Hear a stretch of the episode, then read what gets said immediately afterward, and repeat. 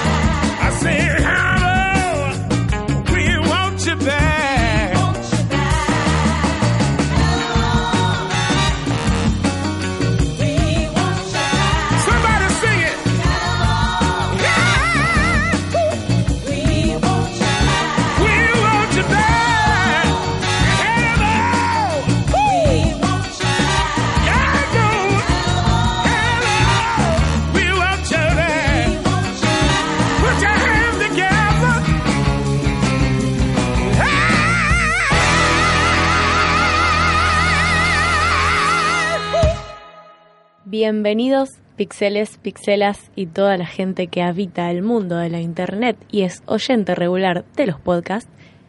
Yo soy Sofía Sauro y estoy con Tobias Traglia. Muy buenas amantes de la comida humana, de Exactamente. la carne humana.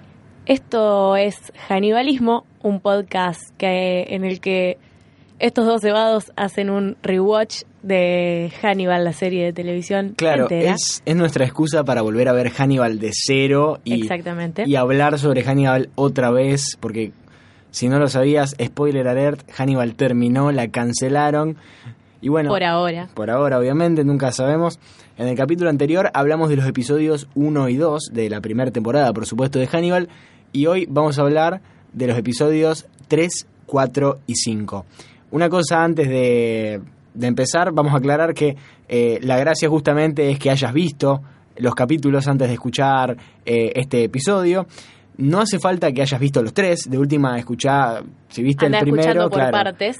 Total, nosotros, el episodio va a estar acá, no nos vamos a ir a ningún lado, así que. Y nosotros ya los vimos y vamos a hablar de los tres. Si viste hasta el, hasta el tercer episodio, escuchá hasta esa parte y después seguirás escuchando cuando vos quieras. Total, los podcasts, justamente esa es la gracia, ¿no? Que estamos siempre ahí dando vueltas y nunca nos vamos a ir, si tenemos suerte, de internet. Hay mucho para hablar hoy, porque tenemos Sí, tres tenemos episodios. tres episodios y tres altos episodios. Que uno no, yo realmente no me acordaba que eran tan buenos. Yo- y cuando los agrupamos dijimos, bueno, metemos estos tres juntos. porque si no nos va a quedar largo el podcast. Claro, e hicimos muy bien en agruparlos aparte. La rompimos, nuestra serendipia fue fantástica, Fue realmente. excelente. Pero bueno, ¿cómo arranca el, tercer episodio? Arranca con Abigail y el padre, Garrett Jacob Hobbs, en medio del bosque. Él enseñándole a matar. A Enseñándole ella. a cazar. A cazar. No a matar, Porque- es verdad. No hay que. Ya vamos a hablar por qué no es matar. No es matar. En la primera le erra, en la segunda Le da. Le da. Además, Gareth Jacob Hobbs está mirando como diciendo: Este es mi pollo. Sí, sí, está como sí, re orgullosa de, de su hijita. Pero bueno, ella está cazando un ciervo, ¿no? Y obviamente le pega a uno de estos bichitos y lo llevan a ese escondite tan a la hermosa cabaña. tétrico que tienen, esa cabaña del bosque. Y bueno, ¿qué es lo que hace ella con este ciervito? Primero hacen una comparación de la inteligencia del ciervo con un niño de cuatro años. Yo noté lo mismo, niño de cuatro años. Es increíble.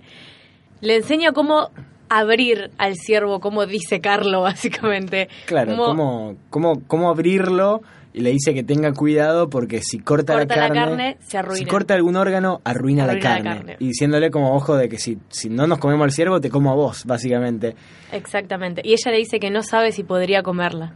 Claro, y le dice, ahí es donde justamente está la diferencia entre asesinar y honrar eh, a este animalito, eh, donde este, el señor Hobbs le dice a su hija, vamos a honrar cada parte de ella, comerla es honrarla, de otra forma sería simplemente asesinato. Una de las mejores series, eh, una de las mejores frases de toda la serie, realmente. Series también, pero bueno. Literal. Y bueno, Eh, hay, hay una, una escena interesante que es como una mezcla en que ella está como tocando el pelaje del ciervo y golpe corta y aparente es, es como que ella está tocándole el pelo a una de estas chicas muertas, ¿no? Que su padre eh, secuestró y bueno, Abigail de golpe se despierta en la cama del hospital donde está toda desesperada, sacándose el tubo ese que tiene de la boca y bueno. Tiene una cara re de contra de desesperada, ¿no? Esta, esta muchacha... Por ahora sí, pero tiene una desesperación muy tranquila también, porque vos la ves como que ella está alterada, pero como que lo sobrelleva súper bien. Claro. Pasamos a, a lo siguiente, o sea, tenemos la introducción como siempre de Hannibal y después vamos a... Nos encontramos con, con Will, ¿no? En, en su casita, en Wolftrap, que básicamente le- la recibe en pija a Alana, porque él está en boxer ahí, repiola, repiola vago, saca, saca a los perritos y aparece Alana diciéndole, loco, no pasa nada, Loco, que yo, yo tengo hermanos. Y él le dice, eh, me voy a ir a cubrir igual, si no te a ver, Eh, necesito taparme mis partes. pudor, loco. Eh, al loco no le gusta que lo miren a los ojos y le abrieron pija. O sea, podés entenderlo, podés respetarlo, Will. Ella no quiere que Will la vaya a ver a... Le cuenta, le cuenta que se despertó, eh, Abigail. Sí. Que ya en el capítulo anterior, en los capítulos anteriores vemos cómo Will va a visitarla al hospital, Abigail, como sintiéndose no culpable, sino responsable. Responsable Como de si- ella. Claro, eh, que es algo de lo que hablan mucho con Hannibal, ¿no? Pero bueno, cuando le cuenta que se despertó, Will todo desesperado dice, voy a agarrar mi, mi chaqueta, ¿no? Como, Sí, sí, vamos sí, a se va a cambiar. Entonces Alan dice, aguantá, macho, frenemos un poco los carros. Le dice que no sabe si debería verla en ese momento. Y ahí le dice una, algo muy interesante que es que los perros cumplen promesas que los humanos no pueden cumplir. Cumplir. Y en ese momento Alana se ofrece como eh, amortiguador para todo el shock que es eh, que esta chica que él salvó literalmente de la muerte, eh, bueno, el encuentro, ¿no? Ser el amortiguador de este encuentro que para Will obviamente va a ser tan traumático como para Abigail, ¿no? Claro, porque lo que le plantea a Elana es que él lo que está haciendo es adoptar otro perro callejero, Claro. llevando, o sea, cumpliendo las responsabilidades que está cumpliendo, que siente que debe cumplir para con Abigail. Bueno, Alana entonces le dice que primero lo que recomienda es que ella vaya a hablar primero con Abigail. Alana es como que es como la, la voz de la razón acá de todo esto que está pasando, ¿no? Entre Hannibal, que bueno, es Hannibal, y Will, que hace todo su esfuerzo por no no no, Por no, estar quemado, desquiciarla, pero, pero pobrecito ya por no, no estar nada más. hecho pija, ¿no? Eh, Alana va entonces con Abigail, eh, le cuenta lo que le pasó. eh, y acá es donde Abigail es como que empieza a demostrar actitudes extrañas, ¿no? No se muestra como una, una persona, Como una, una adolescente víctima. normal, ¿no? Lo primero que le pregunta es si a los padres los enterraron. O sea, le pregunta si los, si los mataron y yo dije, ya lo sabía, como era obvio, me te estaba viendo, te te estaba probando a ver si me ibas a boludear o no. Y después le pregunta si los enterraron. Eh, y que quiere lo primero que quiere hacer es vender la Vender la casa, casa. y comprar eh, un departamento e irse a la facultad. Tipo, o sea, re piola todo. Tu viejo te intentó asesinar y, y tu Me mamá. chupa un huevo, yo quiero vivir Sí. mi vida desde cero ahora. Claro, this is not a face, mom. Claro. Después va Alana a hablar con Jack y le dice que Abigail no está como preocupada ni nada, sino que se encuentra sorpresivamente práctica, como si ocultara algo. Claro, le dice que, que tiene una mentalidad manipuladora, que pide información para dar información, lo cual me pareció fantástico. Y ahí es donde la empiezan a tomar como una sospechosa, también como si fuese cómplice del padre. Claro, ya que está recontra enojado porque, loco, tengo ocho familias acá que le tengo que explicar Claro. dónde quedaron el, el resto de sus hijas, ¿no? Eh, y no, Abigail la ve como cómplice del padre, hasta donde él sabe podría ser la cómplice. Y Alana, además, tampoco ayuda mucho porque dice que tiene un perfil manipulador, buscando información para entregar Claro. información, mostrando pocas emociones como para demostrar que, Que las tiene. tiene, claro. Eh, y se cuestiona su estado mental. Hmm. Y Jack, por alguna razón, quiere que Will hable con ella y no que sea Alana. Y Will está dando clases igual en ese momento, está hablando de- del copycat. Claro. Eh, Y está, puede ser que en esa parte está Hannibal y Claro. que él lo, lo presenta al copycat como, como que lo hizo para que se sepa que no era él realmente Garrett Jacob Hobbs, sino que era el copycat. claro, Will, que era como para no mostrarse como un igual, sino como mejor.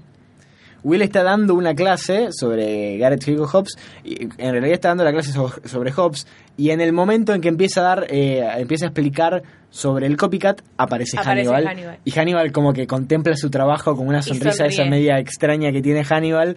Y Will dice que este asesino quiere demostrar que él es mejor, que es un psicópata inteligente, narcisista y que nunca va a volver probablemente a matar así. Y dice que el copycat conocía lo suficiente el caso como para hacer eh, las cosas lo suficiente, como para hacer una burla de, de este asesinato, ¿no? Como para hacer, para elevarlo al arte, al arte. dice. Eso. Yo no Eh, te lo vi. y hablan, por supuesto, sobre la, la llamada, ¿no? Que esta persona es probablemente quien haya llamado a la casa de Garrett, Garrett Jacob Hobbs avisando que ellos iban a ir. Pasamos a, a Abigail. De nuevo. eh, de vuelta, que está hablando con uno de los personajes más odiosos de la serie. Y que, yo la amo. Y que es fantástico realmente que llegas a odiar a un personaje así, significa que están todos haciendo todo bien. La persona que lo escribe, la persona que lo interpreta, Sí. eh, y el, está todo el mundo haciendo bien, todo bien si odias un personaje y en este momento odiamos todos a Freddy Lounge, porque es una colorada insoportable. Y bueno, por supuesto, Freddy Lounge está intentando hacer Pedirle guita. la historia, Sí, claramente. Quiere hacer guita, lo único que le importa. Y le cuenta a Abigail sobre lo que en realidad era el padre, ¿no?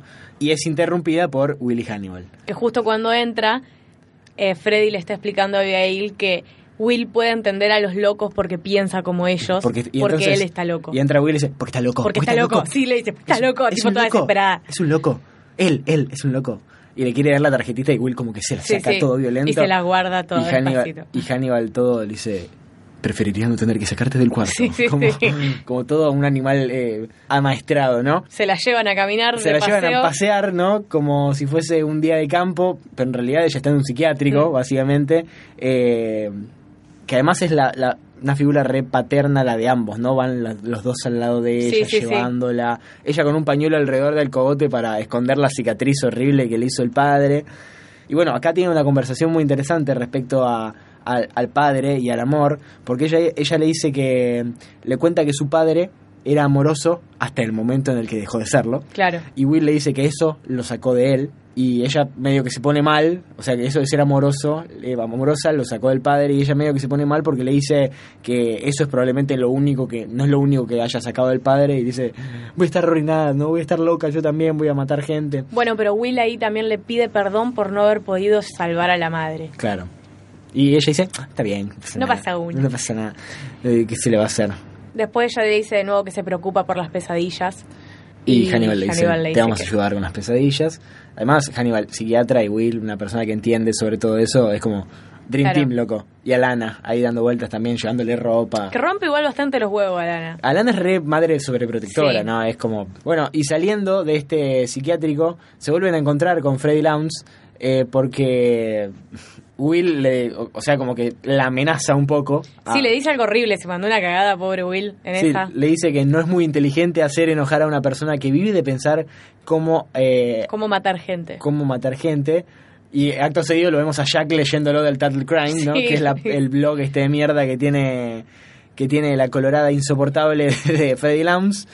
Eh, como diciéndole, esto tampoco fue muy inteligente, que digamos. Claro, Will", y le dice a, a Hannibal, ¿cómo puede ser que bajo tu supervisión Will haya dicho esta arangada? O sea, Y, y Hannibal dice así como una cosa de, prefiero que se exprese libremente, ¿no? Claro, que diga sí. lo que quiera y bueno.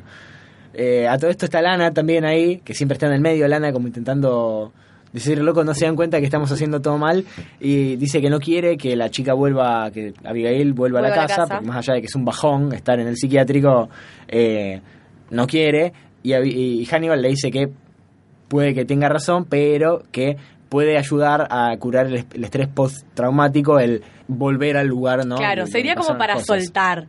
Sí, un poco. Y Jack ahí le dice a Lana, disculpame, muy buena tu opinión, pero voy a usar la opinión que me sirve, Claro, así que la opinión que hay dos opiniones y voy a hacer la que más me la que sirva a mis intereses. Andate a la concha de tu madre de haber dicho a Lana.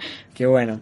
A todo esto, Freddy Lounge se junta con un personaje nuevo que aparece acá y que es el hermano de la víctima del copycat. O sea que es el hermano de la víctima de Hannibal, podríamos Claro. decir. Porque no es eh, víctima de Garrett Jacob Hobbs, sino de Hannibal como imitando ¿no? a... Boyle, creo que era el apellido. Exacto, de. Nicholas Boyle se llama. Nicholas Boyle. Le avisa a él que Abigail se despertó. Sí, le dice, te junto acá a tomar un café como para contarte nomás que Abigail, la que creen que mató a tu hermana... eh, Está viva. Se despertó. Vos fíjate qué haces, ¿no? Te la dejo ahí picando. Y bueno, en ese momento eh, la vuelven a llevar a la casa, Abigail, eh, la llevan con Hannibal, con Will y con Alana, y cuando llegan en la casa está escrito grandote Cannibals. Cannibals, ¿no? Así todo muy horrible, con un graffiti en todas las puertas, que encima una casa de la concha de la el loco, el loco era... eh, Trabajaba en una obra como en construcción, como, Claro. her- como herrero, era una cosa medio Sí, extraña. era como un plomero, o sea, tornaba los, Mm. los caños y tenía esa casa, loco, qué bien, ¿Qué aguante hacía la madre Unidos, igual, sí. posta? Aguante Estados Unidos. Y lo, lo gracioso es que cuando entran, llegan a la casa, está todavía la mancha de sangre en el piso de donde se murió la madre. Dice, acá se murió mi mamá. Sí, adiós mamá. Bye mom. Bye, mom. Pensé que iba a haber un cuerpo dibujado con tiza. Le dice, no, no, eso lo hacen cuando todavía está viva y se la llevan, ¿no? Para que quede. Eh, y después entran a la cocina, que es donde Will mató a Hobbs y casi se muere Abigail. Y le dice, entonces acá es donde está mi, mi sangre, ¿no? Hicieron un muy buen trabajo limpiando. Dice. Y Sacaron único- todas las fotos. le dice. No, las dieron vuelta. Y ahí alguien hace un comentario de que saben de que la llamada la hizo el copycat. ¿o En no? realidad, Abigail le pregunta a Will si eso que hace todo el tiempo, eso de ponerse en el lugar de los asesinos, lo hizo también en el lugar del padre. Y Will le dice que sí. Y ella le pregunta qué se sintió. ¿No? ¿Qué, qué se sintió haber estado en el lugar de, de su padre, haber pensado como su padre un rato? Y él le responde como si estuviera hablando eh, su sombra suspendida en el polvo. Una cosa extrañísima son esos diálogos que decís, no importa, lo que está bien, me encanta. O sea, cada tanto te me echan un poema de, Cor- de Cortázar o de Becker ahí que nadie te pidió, pero bueno, son hermosos los diálogos. Eh, y ahí es donde le preguntan sobre la llamada. Eh, le preguntan sobre la llamada, le dicen si, si realmente, si no, si no reconoce la voz, si no le resulta conocida, si no la había escuchado antes, porque eh, lo más probable es que haya sido el copycat avisándole. Y después de eso vuelven toda la sala y empiezan a revolver un montón de cosas y ahí Abigail dice si van a recrear de no, nuevo. antes le dice, le dice, le pregunta a Lana, ¿es posible contagiarte la locura de alguien? ¿Es posible, tipo, contagiarte como si fuese una enfermedad de la locura de alguien? Y a Lana, que tenemos que decir que la actriz que interpreta a Lana, que se llama Caroline Davernas, es canadiense, pero del lado de, o sea, de francés, de Canadá, entonces habla un francés hermoso. No sé si alguna vez le escuchaste hablar francés. No. Busca cualquier tráiler de, alguna película francesa que haya, eh, que haya hecho. Es una cosa alucinante, me hace mal al corazoncito. Y acá ella dice folie à deux, una cosa así. Foyer de... Claro, que es la demencia compartida de dos, sí. que es un término francés psiquiátrico y la explica, bueno. Eh, y ahí Hannibal empieza a hablar sobre, como que Hannibal, toda, toda esta mierda que le quieren tirar de que ella, que no está bien, Hannibal, Hannibal lo quiere como apaciguar, diciéndole, loco, está todo tranquilo. Vos quédate tranquila, loca, no pasa Nos pasó nada. a todos esto. Y bueno, le dice que en realidad a ella la llevaron ahí para ver si podían encontrar más evidencia. Y ahí ella es cuando Y es cuando dice si van a recrear la escena del tipo, crimen. vamos a recrear el crimen como un juego. Sí. Y le dice que si Will va a ser el padre, No, dice, la madre, Vos vas a ser mi papá.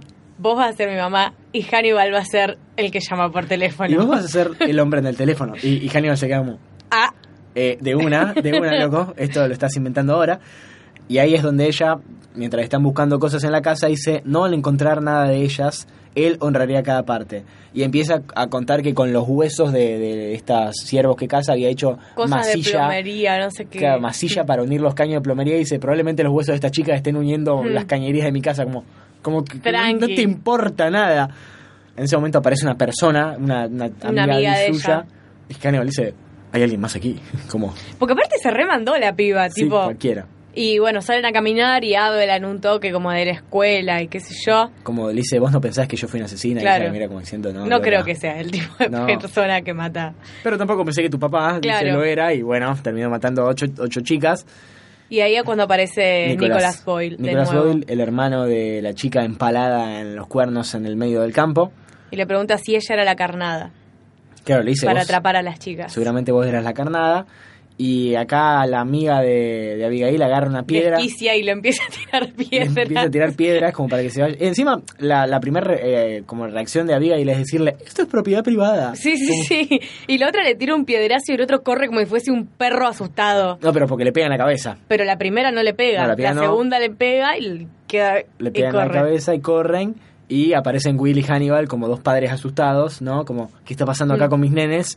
Y aparece también la madre de esta amiga suya, como diciéndole, te dije que no hablaras con esta gente. Y la hija encima le responde, stop being such a bitch, le dice. Y se va. Pero pará, loca. Claro.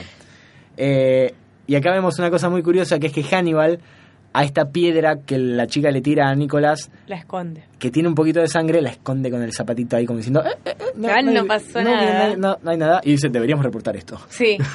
bueno, después de eso Will sueña. O sea, creo que está directamente la imagen de, Sí, sí, de- sí, sí. de su sueño. Que ve al ciervo primero. Y después te lo muestran a él teniendo a Abigail como lo tenía, como la tenía Garrett Jacob Hobbs. Como si él fuese Garrett Garrett Jacob Jacob Hobbs, Hobbs. ¿no? Y cuando la está por matar, el ciervo No sé si se cae. La de Goya, pero se pone como en posición Claro. así como para por salir corriendo, una cosa así, el ciervo ese negro todo tenebroso, que no sé si es un ciervo, no sé si es un Sí, alce. es un alce. Yo, yo noto siempre ciervo barra alce. Sí, como o si, no es sé. un venado, no sé Sí, cómo no llamarlo sé. eso, pero bueno. Y se despierta, todo transpirado, y van de vuelta, A por la supuesto, cabaña. a la cabaña de, de Hobbes. Eh, y ahí es donde ella le cuenta que con, con los ciervos hacía de todo, o sea, hacía, de- dice que hacía manteca, hacía pegamento, que vendía las pieles, hacía almohadones, y ahí es como que ella saca una- sus propias conclusiones y dice, nos estaba alimentando con ellas, ¿no? Y Hannibal le dice, y, eh, es lo que hubiese hecho yo, digo, es muy probable. Eh.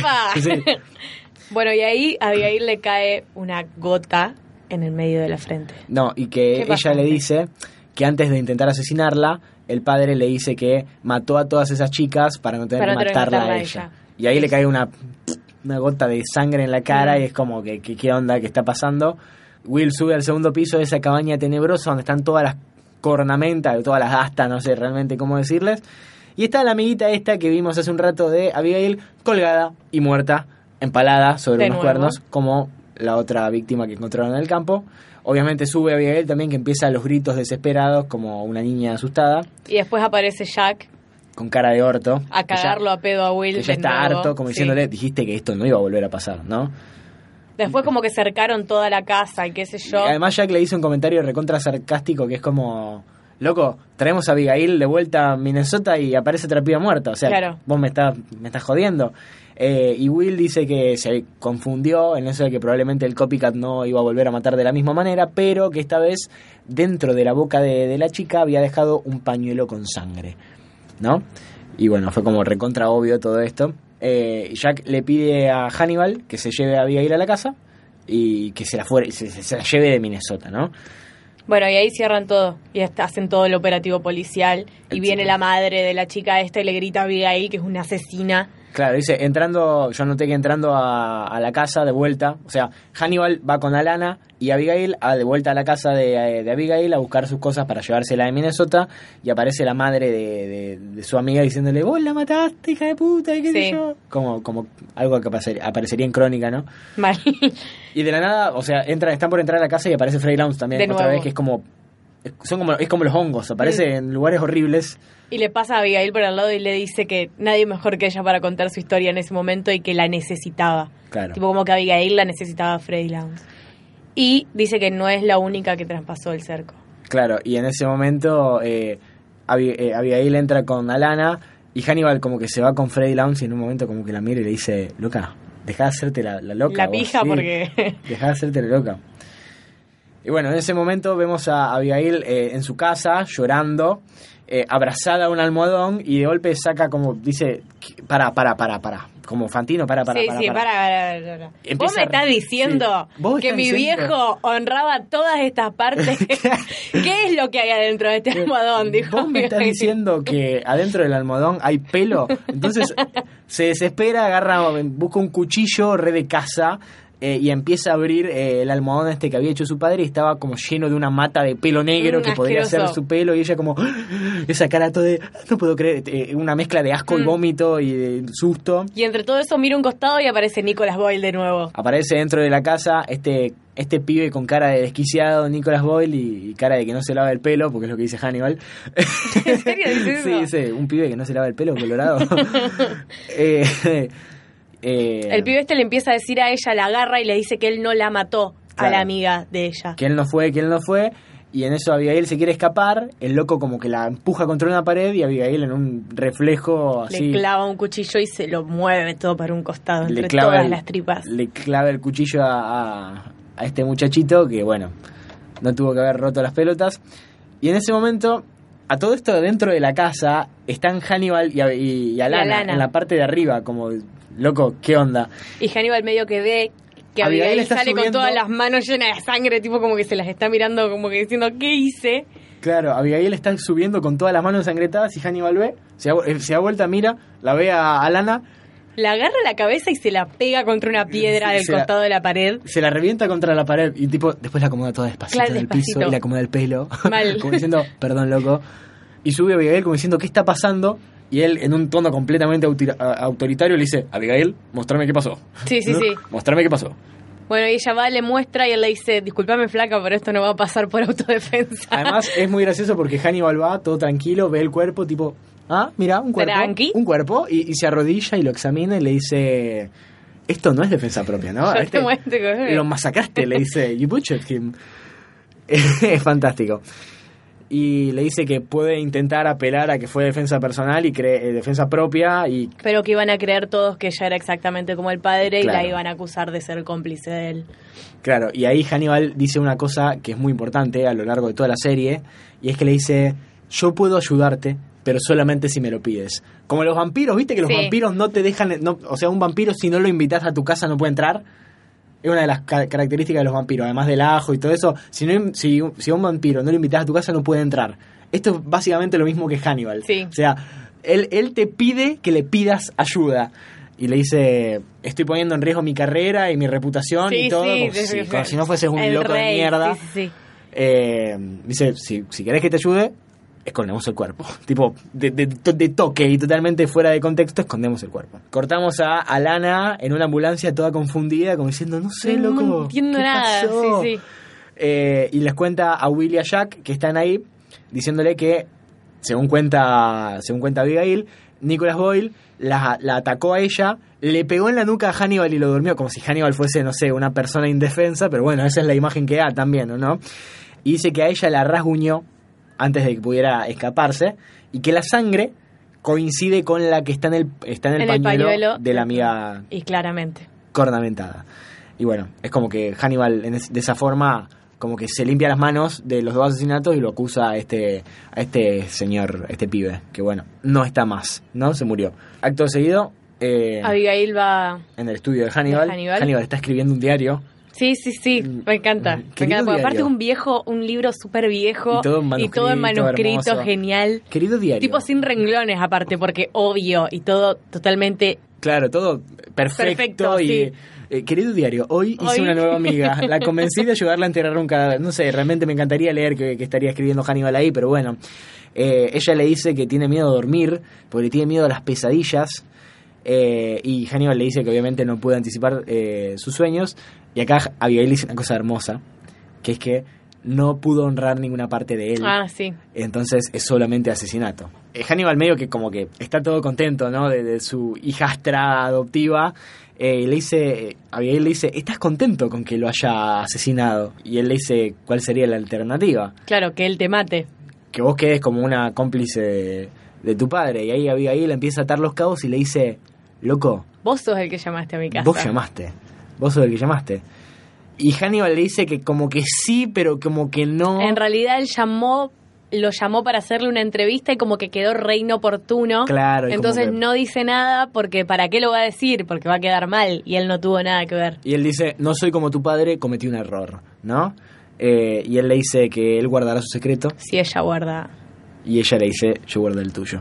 Y así, con esta hermosa frase de amistad unida por sangre y asesinatos, termina el primer... eh, El tercer capítulo. El tercer eh, capítulo, el primero del que vamos a hablar ahora.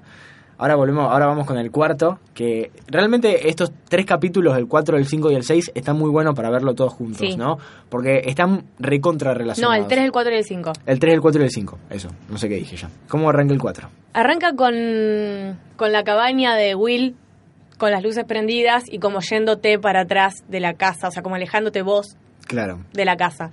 Y después aparece Will hablando con Hannibal y que le explica que de noche deja las luces prendidas de la cabaña y que se va lejos Se va a caminar, y se va a caminar. se va a caminar porque que, dice que, al verla de lejos parece un barco en el mar y que es el único momento en el que se siente seguro. que esto está calcado del libro, está- esto está calcado de Red Dragon, que ya contamos en el capítulo anterior, que, que Hannibal y todos estos personajes están basados en el libro de Thomas Harris, eh, Dragón Rojo. Y bueno, las conversaciones que tienen Hannibal y Will eh, en esta especie de, de- de terapia, pero que también es como una charla entre amigos, y es como son dos también dos perros como midiéndose y oliéndose la cola un poco para ver qué onda tienen un montón de, de frases y un montón de, reflexiones entre los dos que son realmente una obra de arte, ¿no? Del diálogo a mí me encantan.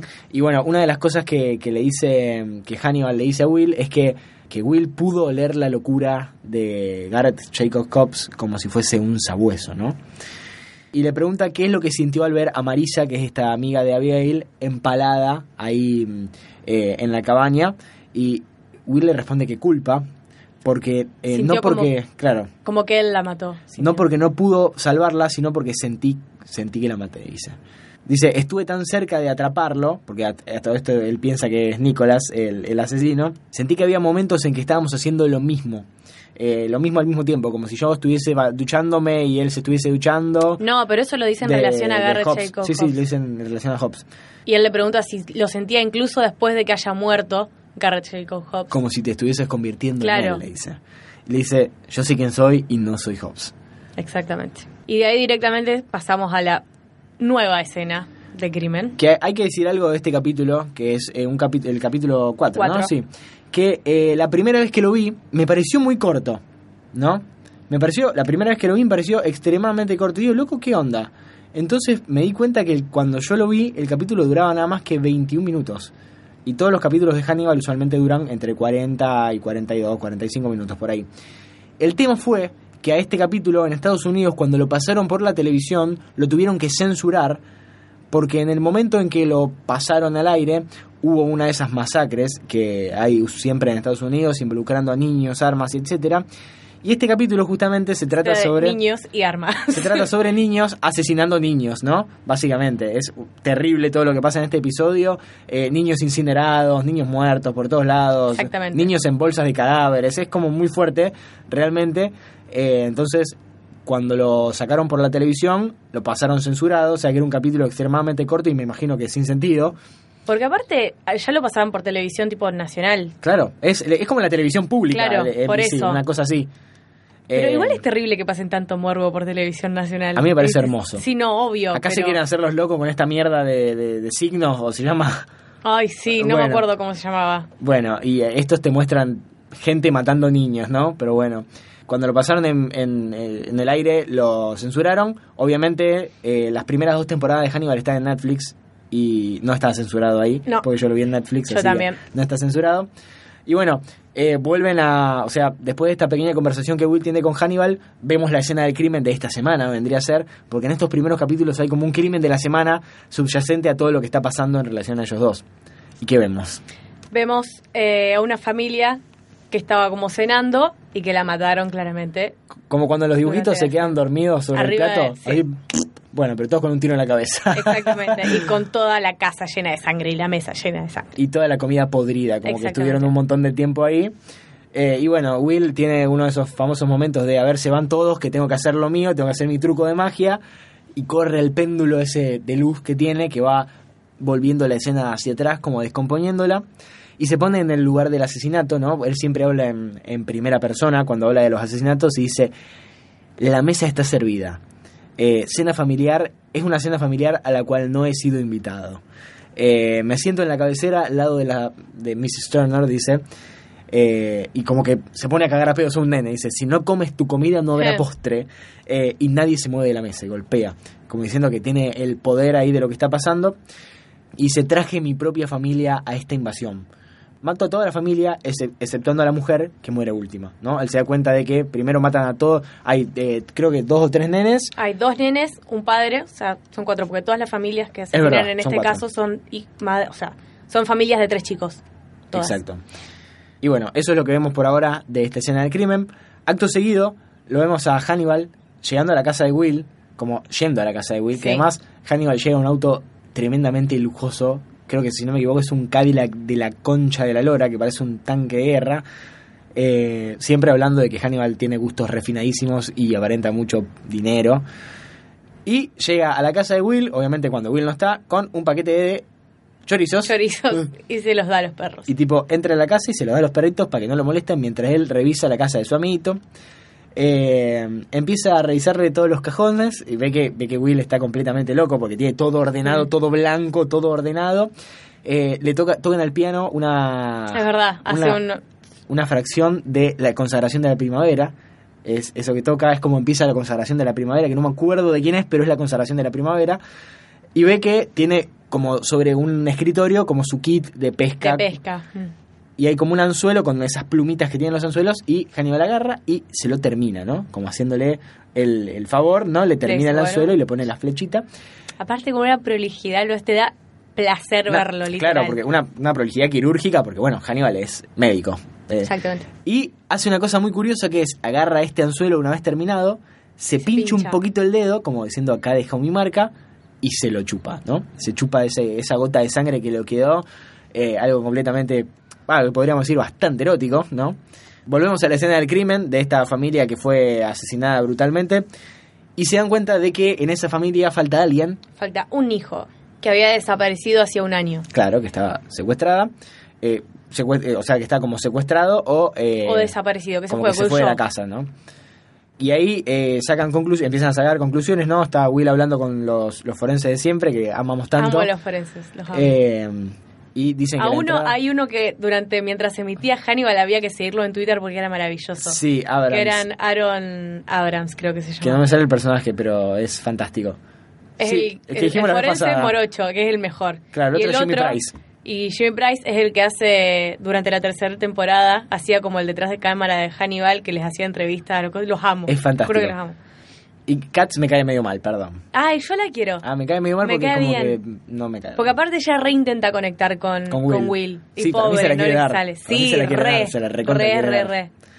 Eh, dice, te sacan las conclusiones de que no hay la, la entrada no es forzada, o sea que obviamente a la persona que, que entraba, que, que los mató los conocían y que el disparo es eh, que mata a la madre es de abajo hacia arriba, ¿no? Sí. Como que la persona estuviese arrodillada o fuese un enano, ¿no? un enano. En ese momento corta y Y vamos, vamos, a, a, Abby- a Abigail de nuevo. que se está tocando esa cicatriz horrible que tiene en el cogote mientras habla con Alana. Que le dice a Lana que ella puede tapar lo que hizo, lo que le pasó, con una bufanda. Que lo único que necesitaba era una bufanda. Pero que ya nunca volverá a ser Pero ya que no. Exactamente. Y Alana le dice eh, que quiere que vaya a un grupo, quiero que veas como la noté, Alana quiere que vaya a un grupo de, auto, de, de autoayuda y le dice, Abigail le dice que le está chupando la vida y era eso y yo puse same. Yo también empecé, a, em- ahora empecé a tomar nota tipo con partes que las ponía en mayúscula Claro. y después le ponía yes, le ponía o tengo algunas comentadas tipo con risa al costado cualquiera. bueno, acto seguido, des- después de esta pequeña escena, Alana visita a Hannibal. Eh, que Hannibal le abre la puerta y le dice tenías una cita y ella le, le pregunta si tiene birra como le preguntaríamos Mal. cualquiera de nosotros loco tenés birra Eh, a todo esto Hannibal eh, le sirve birra en un vaso En un vaso hermoso, increíble. en un vaso increíble, hermoso yo no que de lo mismo. lo todos mismo. queremos y él se sirve por supuesto un vinito Y aparte cuando va y No le da, toro. le da él con el vinito y le da a ella el vaso de birra y yo miro y la miro a Lana y digo, same, tipo, le está dando birra, obvio. Sí. Y bueno, por supuesto, hablan sobre Abigail y, y, y Hannibal sugiere que debería soltarla, ¿no? Deberían dejarla volver a la casa, dejarla, sacarla del psiquiátrico, obviamente sin abandonarla, ¿no? Eh, sacarla de ese lugar, pero tenerla controlada. Estoy leyendo cómo seguí tomando nota.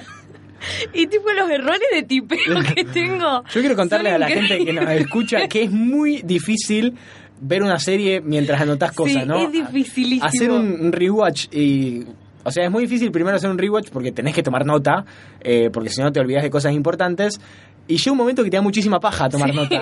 Porque más allá de que la serie está buenísima y la estás disfrutando, tenés que poner pausa un montón de veces, ¿no? Ponele- mirá cómo escribí el que sigue ahora.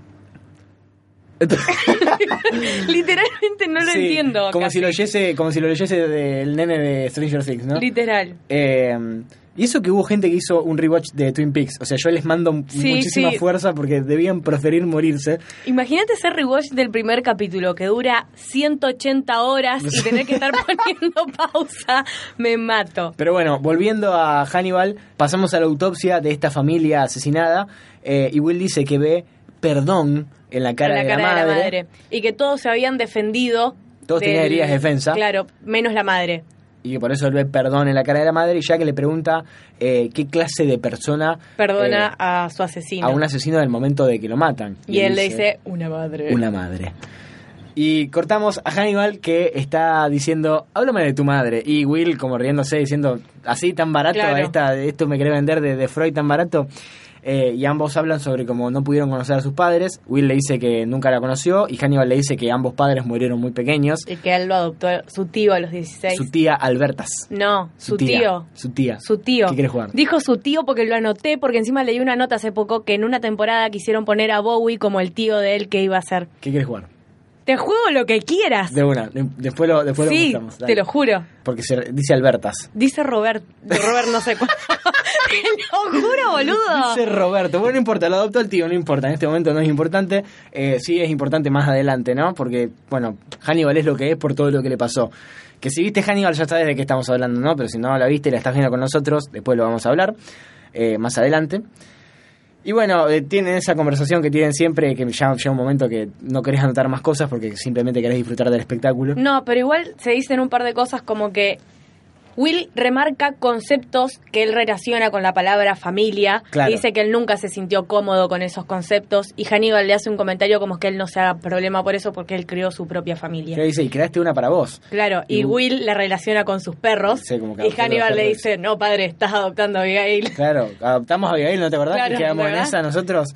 Eh, y Hannibal le dice que creo que descubriremos que tenemos mucho más en común con Abigail de lo que crees. Exactamente. Después lo vemos a Jack cenando re piola vago con Hannibal, eh, donde hay un detalle hermoso que para mí, o sea, es una burla de Hannibal hacia Jack, eh, porque obviamente Jack, eh, Hannibal se considera superior todo el tiempo a todos, y esto es un detalle diminuto que por ahí cuando lo estás viendo por primera vez no te das cuenta, pero yo ya la vi como un millón de veces, te das cuenta de que es una burla de Hannibal hacia Jack, y es que como centro de mesa hay toda una cornamenta y todos unos cuernos puestos sobre arriba de eso, como diciendo, ¿te acordás los cuernitos? Esas pibas que encontraron sobre los cuernos, bueno, te está dando de comer ese loco, Qué ¿no? maravilla. Eh, y acá pasa una escena hermosa, que son esas que te dan, te arrancan una sonrisa cuando estás viendo Hannibal. Dale. Bueno, ¿para qué ibas a decir vos? Que, que Jack le dice, ¿qué estoy por ponerme en Ah, la sí. boca? Y él le dice- y Hannibal siendo muy educado y en vez de contestarle esta, le dice, Dice, conejo, le dice. Le- Que está... conejo. Y Jack le dice, tuvo que haber corrido más rápido.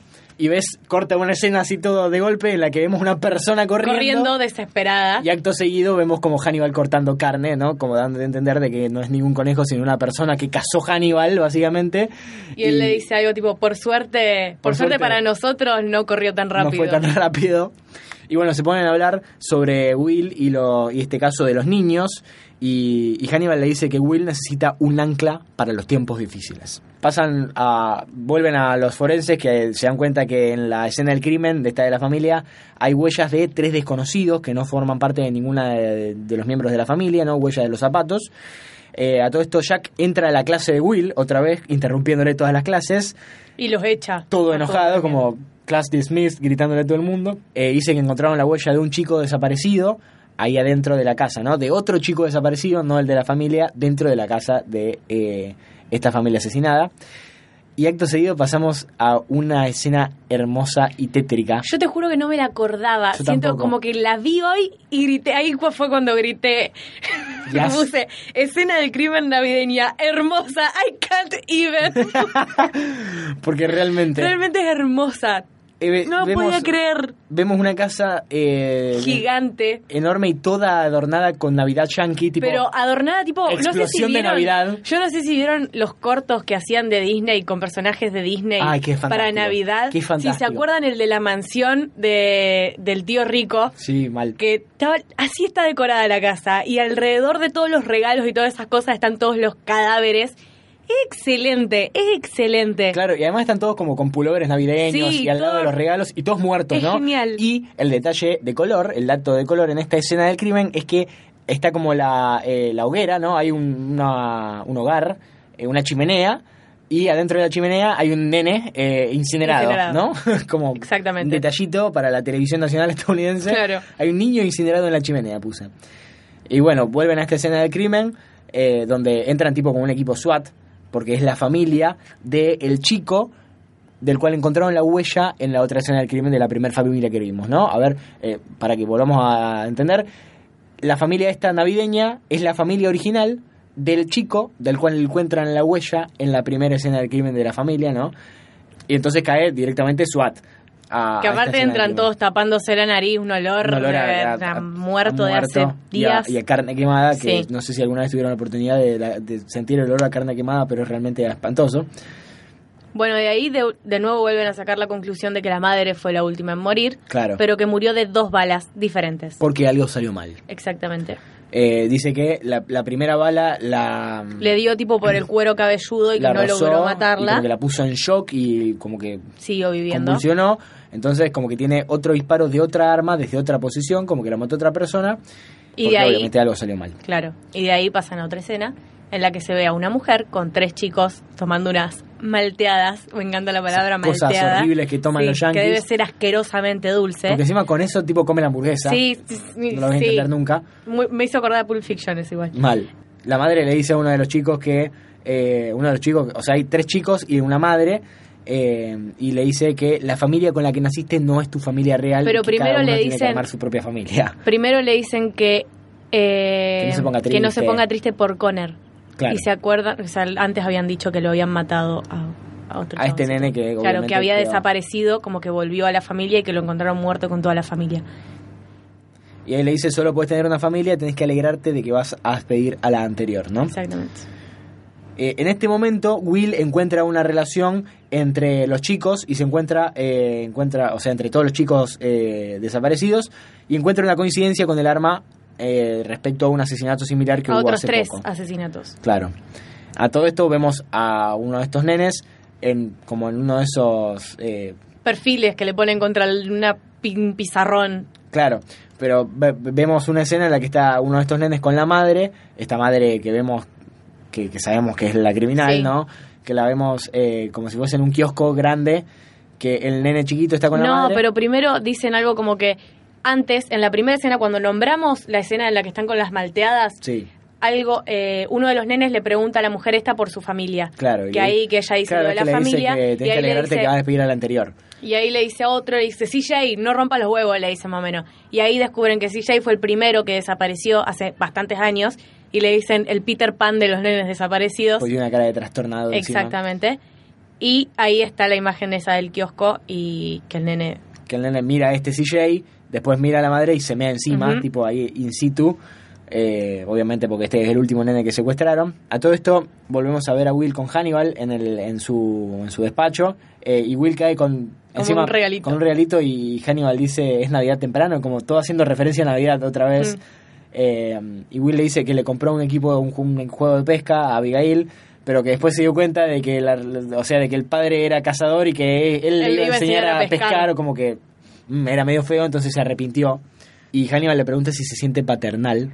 Y, y Will cuando le preguntan algo que no le gusta, le dice, sí, ¿y vos? Como, sí, ¿y vos? "Eh, ¿vos boludo?". qué onda? Sí, y quizás sea nuestra responsabilidad, le dice, ayudarla a encontrar el camino, es lo que le dice Hannibal.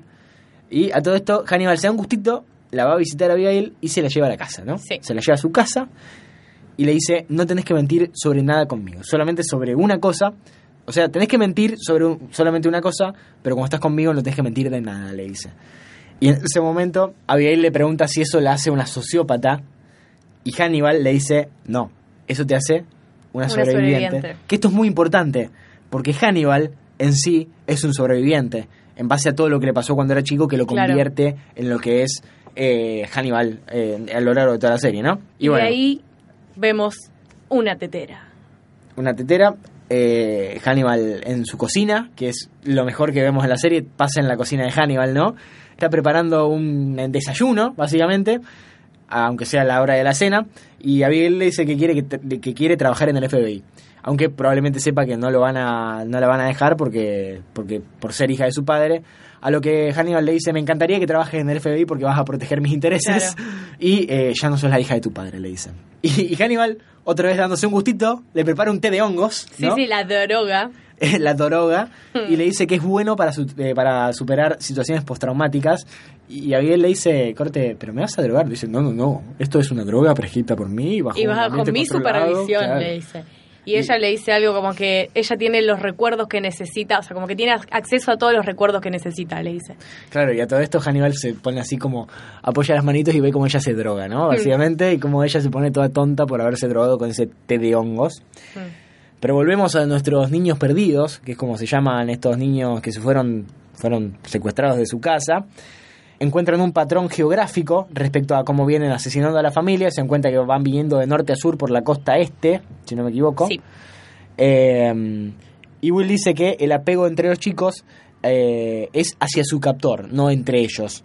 Eh, y, o sea, el- el- no lo dicen porque es una serie demasiado perfecta para, para decir algo tan burdo como que eso se llama síndrome de Estocolmo, ¿no? Porque el síndrome de Estocolmo es muy como algo popular. Entonces refiere que es como un método de supervivencia completamente primitivo. El tenerle cariño al captor como método de supervivencia. Porque si no, sos desayuno, dice. Claro. Bueno, y de ahí pasamos de nuevo a la cocina de, de Hannibal. Donde sucede algo que es algo muy simbólico también para toda la serie. Abigail tira la taza de té Suelta la taza, ¿no? y se rompe en un trillón de pedazos. Suelta la taza y, y uno pensaría que Hannibal podría enojarse, ¿no? Porque le rompieron una taza y, y Hannibal como que se asoma por donde está cocinando y mira como diciendo, oh, No, te, pe- mal. te pegó, No. eh, te, te pegó, te está pegando, ¿no? Justo a tiempo. Te está pegando, ¿no? Y ella, ella también mira como todo el tiempo, oh, ¿qué onda? ¿Qué pasó? Esta- ella está re graciosa en esta parte y la música también ayuda un montón, ¿no? La música en este momento, que la música de Hannibal es una cosa indescriptible, eh, de lo hermosa y lo tétrica que es todo el tiempo y ca- casi mete un clarinete mágico a hacer, darte, darte la sensación justamente de estar flasheando con hongos. Y cuando lo suelta, ella le pregunta a él, ¿la doctora Bloom aprobó esto? Le dice. Sí. ¿Está le dice- Lana de acuerdo con la Alana- mierda que me está Alana haciendo? estuvo de acuerdo con esta droguita y le dice más secretos para Más nosotros. secretos para nosotros. Y Hannibal le dice, nosotros tendremos muchos secretos, lo cual es una cosa hermosa. Eh, Hannibal le prepara la misma comida, esto es un detalle importante, le prepara la misma comida que fue la última que tuvo con su otra familia. Eh, hace un truco hermoso que me acuerdo que, toma- eh, que en el momento en que, si, si después ustedes buscan los, los gag reels, o sea, los errores de la temporada, lo, lo tuvieron que hacer como 24 veces porque Hannibal tira para arriba una papa pone el cuchillo para abajo y la papa Y la queda pe- clavada en el cuchillo y había mira como, oh, mirá que, mirá que, mirá que Porque bien. aparte queda clavada tipo bien En el perfecta en el medio. en Es el- excelente. Claro, no es que en la punta, sino en el medio de la papa y del medio del cuchillo. Una cosa fantástica que les, les lleva un montón de tiempo hacer, pero en el momento queda hermoso. Eh, y bueno, volvemos a los chicos. Lo anoté muy extraño Claro. todo esto. Sí, yo también. Eh, dice... Anoté eh, algo como que el CJ este tenía autoridad por sobre el resto, pero se plantean si realmente la autoridad de ellos sería él o quien sería la figura materna del grupo, digamos. Claro, y Will dice que se dan cuenta que los chicos son, que los chicos son, están buscando una madre y que tienen como un Mm, hermano mayor. claro. Y que Will dice que la madre adoptiva tiene que lograr que sus hijos las am- la amen, necesita que sus hijos adoptivos la amen y para eso tiene que eliminar a la familia original de esta familia. Entonces se dan cuenta eh, de quién va a ser la próxima víctima, o sea, cuál es el último chico secuestrado, que es este chico que se meó encima, y van rápido a la casa de esta familia. Porque encuentran una imagen de del chaboncito este que se había perdido hace poco en el kiosco este donde se meó encima y Claro. dicen que está con una mujer desconocida, identidad y, desconocida. y lo ven a CJ. Claro. Y lo ven a CJ también y dicen, ah, acá está el Peter Pan este, entonces el pendejo tiene que ser este, vamos a la casa de este, porque además da geográficamente de que están bajando en Carolina del Norte, dice. Eh, Bueno, y es cuando el pibito este como que vuelve a su casa, toca timbre. Claro, toca timbre y la madre le abre como, hola, repiola, volví después de un año Mm. y la madre lo abraza y qué sé Y yo. el nene tiene una cara de que igual ni gana de estar acá, tipo, Mamá, me acabo de despertar, o sea, como si no, no fuese no nada. me toques. Volvemos a ver a Swat todo desesperado entrando a la casa de, de este, esta familia. Will también, con Will, con Katz. eh, y me encanta porque acá eh, Jack Crawford entra como con una escopeta enorme. Es verdad, y todo vestido Con una escopeta y unos lentes como, como Neo en Matrix, porque él es, eh, no, como Neo no, como Morfeo en Matrix, porque él es Morfeo de Matrix. Entran ahí justo cuando tienen a toda la familia como en un costado de una pileta y bueno, le tiran a este CJ que le pegan un brazo y el nenito, este... Chris. Sale corriendo, Y Will lo persigue. Will lo sale a correr y al lado de una pileta el nene le apunta a Will. eh, Will como Y Will dice, ¡epa! Pará, pará, ¿qué pará, pará. pasó?". Baja el arma, le dice también a los de SWAT que están atrás suyo que bajen el arma. Y de como adentro de, de- de la, de la parte de atrás de la pileta sale la madre esta adoptiva que... Lo agarra, lo, como que lo abraza a Chris y con un arma la agarrada le dice, disparale. Shoot them, shoot him. De la nada sale Beverly Katz de un costado toda escondida y le da justo en el hombro a la, a la madre. Claro, como que, como que Will intenta hablar y aparece. Beverly Katz y dice no me rompan los huevos, le pega un tiro en el hombro a la madre. Y bueno, Jack No, se lleva al nene, Sí, es lo que que tengo anotado. el nene le dice que quiere volver a la casa, le dice que va a pasar un montón de tiempo. Jack hasta es que re malo en la ese casa. momento. Mal, Jack lo trata re mal. No vas a volver a tu casa por un buen tiempo. dice- Pobre pibe. El nene le dice, ¿puedo ver a mi mamá? A la de verdad. Como, Pero primero tenés que hablar conmigo, le dice. Oh, vas a tener que hablar con un montón de gente para demostrarte que no estás...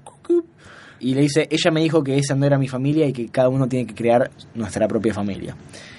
Después volvemos a, a Lana, que está en la casa de Hannibal, toda enojada y haciéndole una escena porque, porque se, Se la llevó. llevó a Abigail. Eh, a todo esto dice, sí, Abigail está acá conmigo, pero se puso medio nerviosa, así que le di medio Valium. Le dice, Puede estar un poquito mareada. pero le cayó medio mal, le pegó medio fuerte el medio Valium. Y bueno, va, Alana va con Abigail y está como la mesa puesta para tres. Hmm. Y dice, ah, me estaban esperando. Dice, come con nosotros. Y, dice, y, y Abigail, que está toda drogada, le dice, eh, he made breakfast for, For dinner. dinner, le Y se sientan ahí a comer. Y ella, con toda la droga que tiene en su organismo, teniéndolo a Hannibal y a Lana sentada en la misma mesa, eh, se le nubla la vista y de golpe ve a su familia, su familia real, ¿no? Ve a, a Hobbs y a, Mm. Y a la madre. y a la madre degollada ahí Y ahí le preguntan qué es lo que ve. Y ella con toda cara de desquiciada dice, I see family, le dice. Sí. No, no dice mi familia, Family. veo familia. Y ahí termina. Y termina, en realidad termina con Jack acostándose con su mujer, Ah, ¿no? Que, ahora la mujer aparece. Qué bien que me cae esa aparece mujer. la mujer de, de Jack Crawford en escena, que es un personaje importante durante la primera temporada. Eh, y, y Jack le pregunta a la mujer si es muy tarde para, para ello, para tener hijos. Y la mujer, como con cara de orto, le dice: Para mí sí, y se da vuelta y se va a dormir. Diciendo no rompa los huevos, tantos años te rompí los huevos para que tengamos un pendejo Claro. y lo querés ahora. Bueno, y ahora sí pasamos al capítulo 5 donde la, la La mujer, de. Jack es un personaje importante y hay un dato eh, lindo para agregar de la mujer de Jack. Eh, no, no recuerdo realmente cómo es el nombre de esta actriz que hace de la esposa de Jack Crawford, pero el detalle de color es que es realmente la esposa. ¿En serio? de- claro. Porque los amo encima juntos. Son es como que yo los veo en la serie y digo, sí, los quiero. Son esposos, son marido y mujer realmente y bueno, eh, hacen acá también de marido y mujer. Y bueno, pasamos al, al quinto capítulo, ¿no? Sea, y al último de este episodio del podcast, en el que arranca básicamente con Will caminando en patas en el medio de la ruta, con el, el, venado. ciervo, venado o lo que sea. sea atrás. Que para mí es un alce, pero yo tenía entendido que el alce tiene como alce. otro tipo de cornamenta. Puede Pasa ser un ciervo no, muy grande. pero un ciervo es muy chi- es más mucho más chiquito. Pero yo, a ver, me quiero imaginar el papá de Bambi, ¿no? Y como que medio me lo No. imagino así. No, porque es grandes. mucho más grande, es re exagerado, es como un ciervo con superpoderes, no sé. Con pepas. Claro. Bueno, vamos a decirle ciervo, ya fue. A todo esto se despierta como sonámbulo en el medio de la ruta porque lo paran dos canas y le dicen, loco, que, que estás flasheando. Y de Eh, atrás, en vez de ser el ciervo, era Winston. Qué perro del bien. el perro más lindo que tiene Sí. Will, que es el primero que rescatan en el primer episodio. Los canas le preguntan qué onda, que está flasheando, si sabe dónde está, si sabe cómo se llama, eh, y le preguntan si alguna vez tuvo como antecedentes de sonambulismo y le dice a los canas que no sabe si está, no, no podría decirle si está despierto en ese momento. Y de ahí se va de Hannibal. Se va de Hannibal tipo a la mañana, que Hannibal lo recibe en bata. En bata, sí, sí. Y le prepara un café en Un una café que- tacita. Pero además con una cafetera que me da unas ganas de tomar ese Sí, café, loco. sí, todo lo que hace Hannibal, aunque esté hecho con personas, me da ganas de comerlo y tomarlo y todo. Eh, y ahí eh, Will como que se excusa diciéndole perdón por, por romperte los huevos tan temprano, qué sé yo, y Hannibal le dice que su consultorio, Mm. eh, las horas de consultorio son para sus pacientes, pero que la cocina está abierta a sus amigos, ¿no? Y que nunca Lo- se disculpe por, por, por acudir a él. Lo cual es importante porque Hannibal lo empieza a considerar un amigo, a Claro. Will, ¿no? Que eh, en esto se basa todo, todo. Y aparte, en este capítulo hay un montón de cosas que te da como el, el guiño para todos los que shipeamos Hannibal y Will. Pasan muchísimas cosas en este capítulo para fomentar el shipeo. Acto seguido vemos al asesino de la semana. Sí, no, pero primero él le dice que, que si se acuerda cuando él le dijo que Jack lo consideraba una, Una pieza, taza. sí, de fina de, De porcelana, él dice que se él le dice que se empieza a sentir como una vieja taza como arruinada. Old Mac, le dice. Eh, ahora sí, vemos a- al asesino de la semana, que es un loco con cara de trastornado, que se está sirviendo hielo en un motel y ve como una pareja de personas que está pasando al lado suyo. O sea, ves a una pareja de personas normales que están pasando al lado suyo. Y después cuando las vuelve a ver cuando él, él, cuando lo ves desde su perspectiva, es como que estuviesen prendidas a fuego, ¿no? Como si fuesen demonios o una cosa así. Y ahí ya directamente arrancan caminando Jack y Will, que le dice que que tiene cara de estar roto Sí, pero le, la- me encanta porque la, le dicen que la habitación estaba tipo a nombre de John Smith y le dicen poco original que yo y en la traducción se llama Juan Pérez. Tipo, Juan re Pérez. original. O Pablo Pérez. No, no. Juan Pérez. Juan Pérez. Eh, y bueno, Will le dice que está dormido, que está cansado porque no, no durmió una mierda y que está todo somnoliento. Y, le Y dice, como "Con que Jack va todo, claro, le dice Jack va todo el camino diciéndole, bueno, pero prepárate para lo que estás por ver. Y él le dice, no, pero yo tranqui, estoy preparado. Y él le dice, no, no, pero en serio, le dice. También esta vez es la primera, esta conversación, o sea, Hannibal, eh, Will y, y Jack yendo a la habitación de, de este, de este crimen, es la primera vez que se refieren al Chesapeake Reaper. Es verdad. que es el es el, el nombre que tiene que le dan a los asesinatos de Hannibal, ¿no? Asocian todos los asesinatos de Hannibal a un mismo asesino y le, lo nombran Chesapeake Reaper. Y creen que, o sea, piensan que, que era de vuelta el Chesapeake Reaper, pero por un montón de cosas asumen que no. Y bueno, cuando entran a la escena del crimen, eh, que es en un motel, en una habitación de un motel, hay dos cadáveres arrodillados, que esto lo pasaron en la TV pública de Estados Unidos, ¿no? Por eso, cada vez que la veo pienso eso, es como que que tienen la piel de la espalda arrancadas y suspendidas en el aire con todo un sistema de anzuelos y, Y tanza. y tanza, eh, como si fuesen alas, ¿no? Como si fuesen ángeles y con las manos sostenidas en posición claro. de rezo. arrodillados en la punta de la cama, uno en cada costado de la cama. Claro, como rezando al- al- en la punta de la cama hacia la cama. Eh, Will es fantástico. Pide una como una manta de plástico para Sí, acostarse para sobre la cama. Pero antes todos los forenses que estaban dando vuelta por la habitación dicen que el chabón era pescador y que, bueno, por lo de la tanza y lo de los anzuelos y hacen una referencia a los vikingos. que le arrancaban las costillas y se las daban vuelta a sus víctimas y lo colgaban de los pulmones. Una cosa re Bueno, y extraña. ahí es donde también sacan la conclusión de que encuentran sudor y todas esas cosas en la cama y vómito en el costado. Que encima Beverly Cats, tipo, le mete el dedo y lo huele un asco. Sí, le faltó poner el dedito en la lengua Sí, como sí, es vómito. Es vómito, totalmente. Porque además se ve a lo lejos que es vómito. Beverly, por favor. Vos sos una asquerosa, querés oler el vómito, boluda, basta. Como los perros, es Sí, un asco. querés comerte tu vómito. Bueno, Bueno, y ahí Will pide el plástico para la cama y se acuesta. y vemos pasar su péndulo otra vez, que le devuelve las pieles a estos pobres tipos por un ratito. Y dice un montón de cosas hermosas, como siempre dice Will. Dice, este es mi regalo para ustedes, les permito convertirse en ángeles y ahora me acuesto a dormir. Y como que, como que los ángeles están custodiándolo a él, Claro. ¿no? Toda una cosa muy extraña.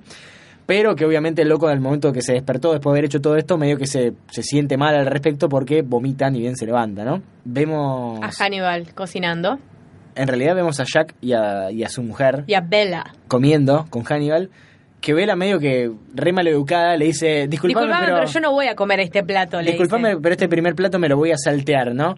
Y, y, y Jack lo mira como diciendo, Negri, por favor.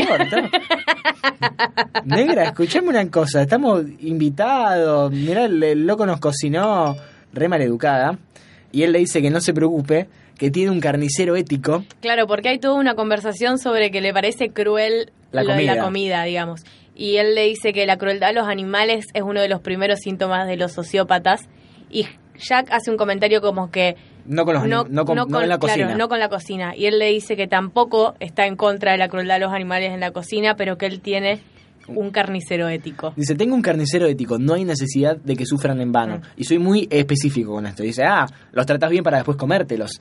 Y, y Hannibal cuando, cuando le responden algo que medio no le cabe, te salta jugando con un Sí. malabar de palabras y le dice que las emociones humanas son un regalo de nuestros ancestros animales, pero que la, cru- la crueldad es un regalo que la, Que la humanidad, humanidad se hizo a sí misma. se hizo a sí mismo. Tatuaje, remera, gorra. Sí, Como lo que quiera. Ponelo ahí loco y vendelo. En ese momento, Hannibal se levanta, ya que a Vela no le gusta lo que va a comer, se acerca a Vela y denota una de las características principales de Hannibal como loco de mierda, y es que la huele, Mm. tipo le hace como un de animal y le dice, tenés un perfume exquisito, dice, Mm. se llama tal perfume, dice, ah, tenés un buen, tenés una buena nariz, doctor, Doctor, Lecter. le dice, sí. Le dice, es el aroma del aire después de que un rayo impactó en el. En- Una, una pelotudez así. sí. Nadie- el que hizo el perfume no pensaba en eso, Mm. boludo, basta. Eh, y le dice, sí, yo ten- eh, cuando estaba en la universidad, oliendo a mi profesor, dice, descubrí que tenía cáncer de estómago antes de antes que él de lo que él supiera. lo supiera. Entonces en ese momento se sienta y medio que la mira a Vela como Y hay diciendo, una tensión. I know your secret. como diciendo, I yo, see what you did there. Sí, yo no olí, no olí solamente tu perfume ahí, morocha. Pasamos a la autopsia de los hombres ángeles. Les cuenta que a estas, a estas pobres personas las despellejaron vivas, que estuvieron vivos 15 minutos más o menos con la espalda así toda arrancada, porque literalmente se ven todos los huesitos de la espalda. Eh, y Will dice que la persona que hizo esto tiene miedo. Porque Eh, no le rezaban a él, Claro. sino que rezaban por él. Y en base a las cosas que encuentran en el vómito que Beverly Katz eh, testeó, ¿no? Claro. Eh, deducen que por un montón de medicamentos que encuentran en el vómito, que esta persona tiene un tumor cerebral, ¿no? Y que probablemente lo esté haciendo flashear este tumor, ¿no? Le esté empujando una parte incorrecta del cerebro que lo haga andar como, como para atrás. Eh, entonces Will dice que esta persona tiene miedo de morir mientras duerme y por eso se crea ángeles para que lo cuiden. Lo cual, esto es una cosa fantástica y muy poética Mm. y hermosa. Y bueno, Y que aparte después, más adelante, te cierra todo, o sea, con la conversación que tienen con la mujer de él. Y después pasa a Bella hablando con, con Hannibal. claro que va a terapia. Como diciéndole, loco, pero yo todo bien, le dice, pero esto no es medio... eh, Poco ético. Poco ético, dice. porque fui a comer a tu casa, Conoces a mi esposo, mi trabajas marido con labura él. con vos, claro. Y le dice, es poco ortodoxo, pero está todo bien. Como siempre Hannibal, siempre Mm. que le conviene está todo bien, ¿no? Es, Si eh, sucede, fantástico. conviene, diría Caro Pardíaco. diría Hannibal, ¿no? Eh, y hablan sobre que ella está resentida porque siente que Jack eh, tiene demasiadas preocupaciones como para preocuparse de ella. Este capítulo habla mucho sobre una crisis que tiene Jack y Bella, ¿no? Y la mujer de, de Jack y Hannibal metido en el medio, como siempre. Eh, a todo esto, ni bien se va Bella, entra Will. Eh, Hannibal, le- Hannibal está como en... Está en su salsa, sí. es su día. Y bueno, hablan sobre este, este asesino de Los Ángeles. Y Will habla sobre que el asesino se siente abandonado. Y Hannibal le pregunta si él se siente abandonado. Y él Eh, le dice que el abandono requiere expectativas. y le dice, ¿y cuáles eran tus expectativas con Jack y el FBI? Y bueno, ahí Will otra vez se ofende, le dice Dice, como que- tratás de alejarme de Jack. Le le dice, ¿vos? Le dice, ¿vos me querés alienar? En realidad, Hannibal le dice, Jack dio tu palabra de que iba a protegerte y te abandonó a tu suerte.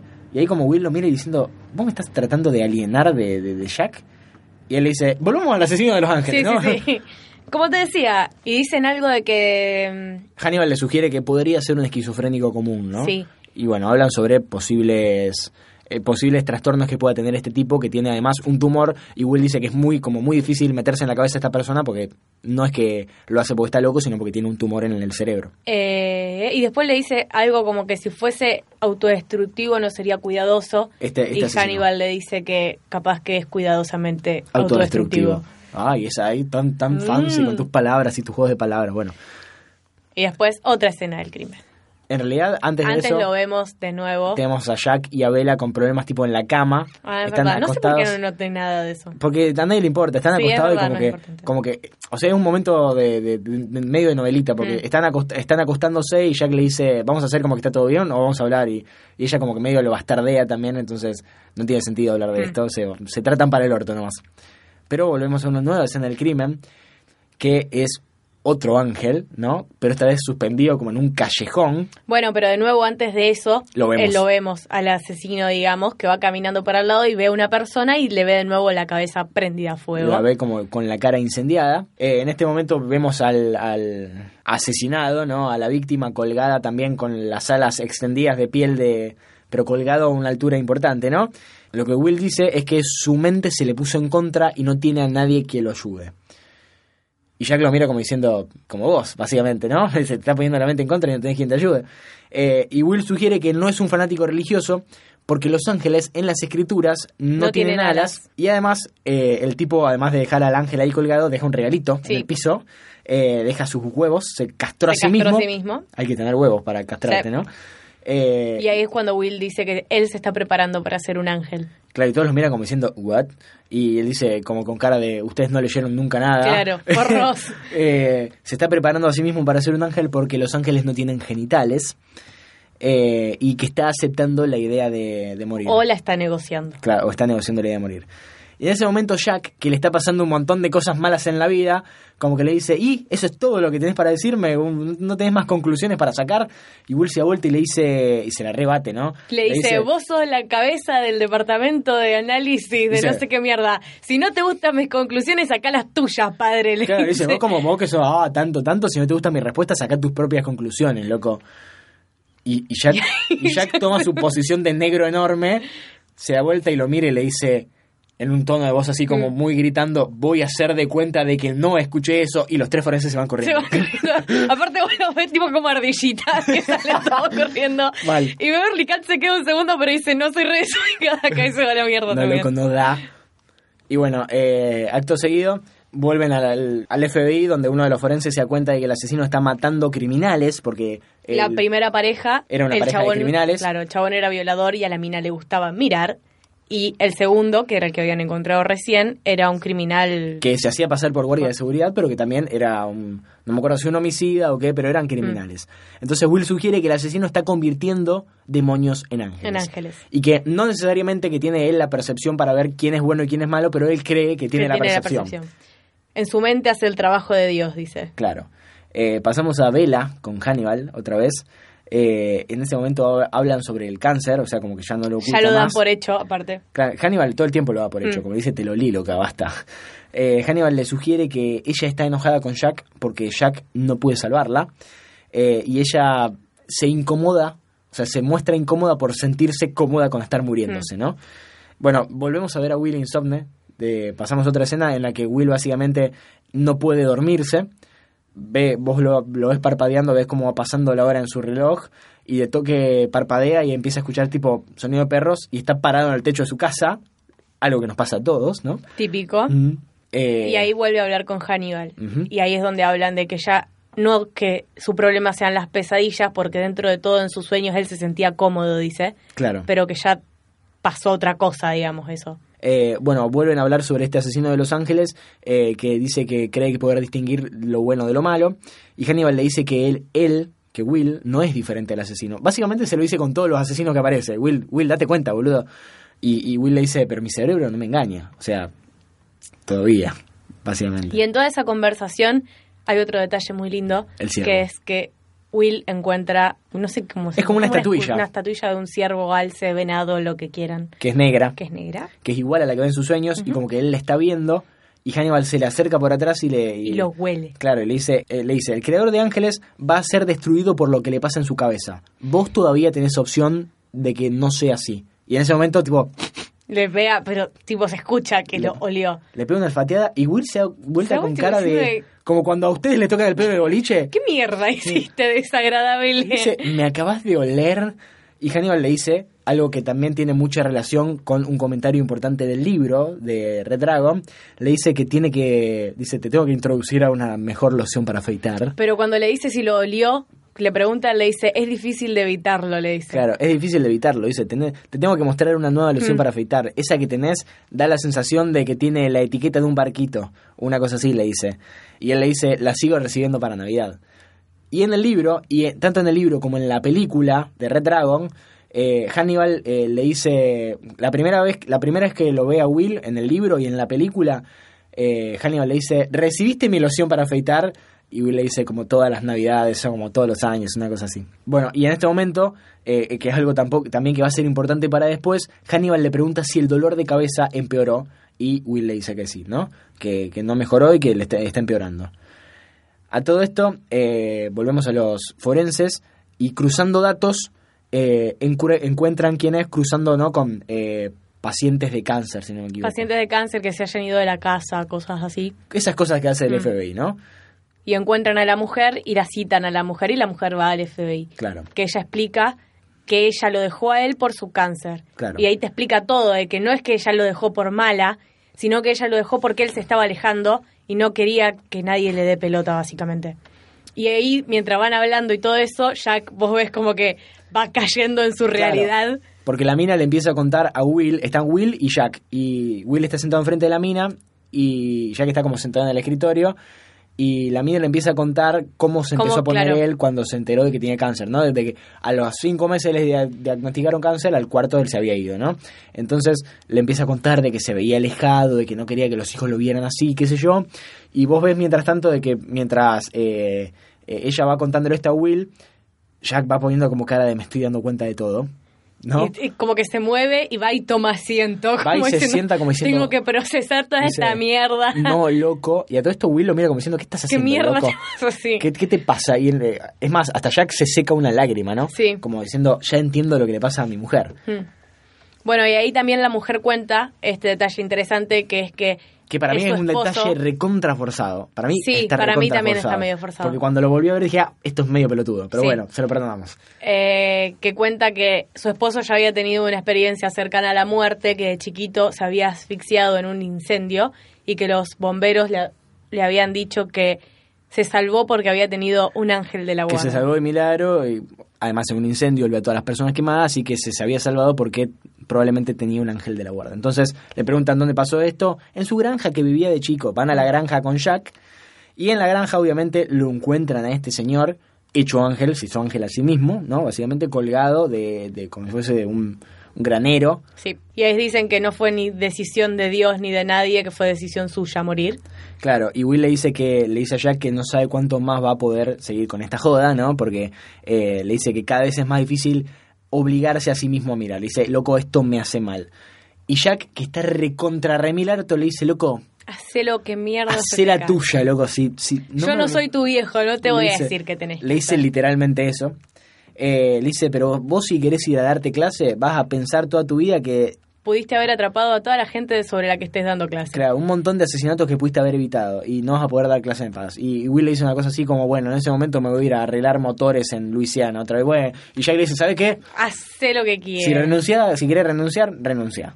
Bueno, y ahí Jack se va y Will se da vuelta y lo ve a este tipo arrodillado enfrente suyo con Sí. el cuchillo en la mano. Claro, el hombre ángel está de frente suyo y Will todo desesperado intentando sacar el arma.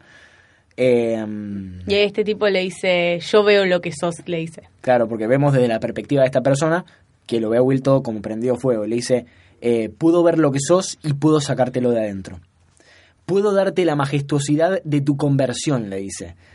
Eh, y a todo esto Will como que se queda pensando y parpadea y se da cuenta que fue toda una alucinación y que el, el Y lo tipo de nuevo sigue colgando ahí del hangar.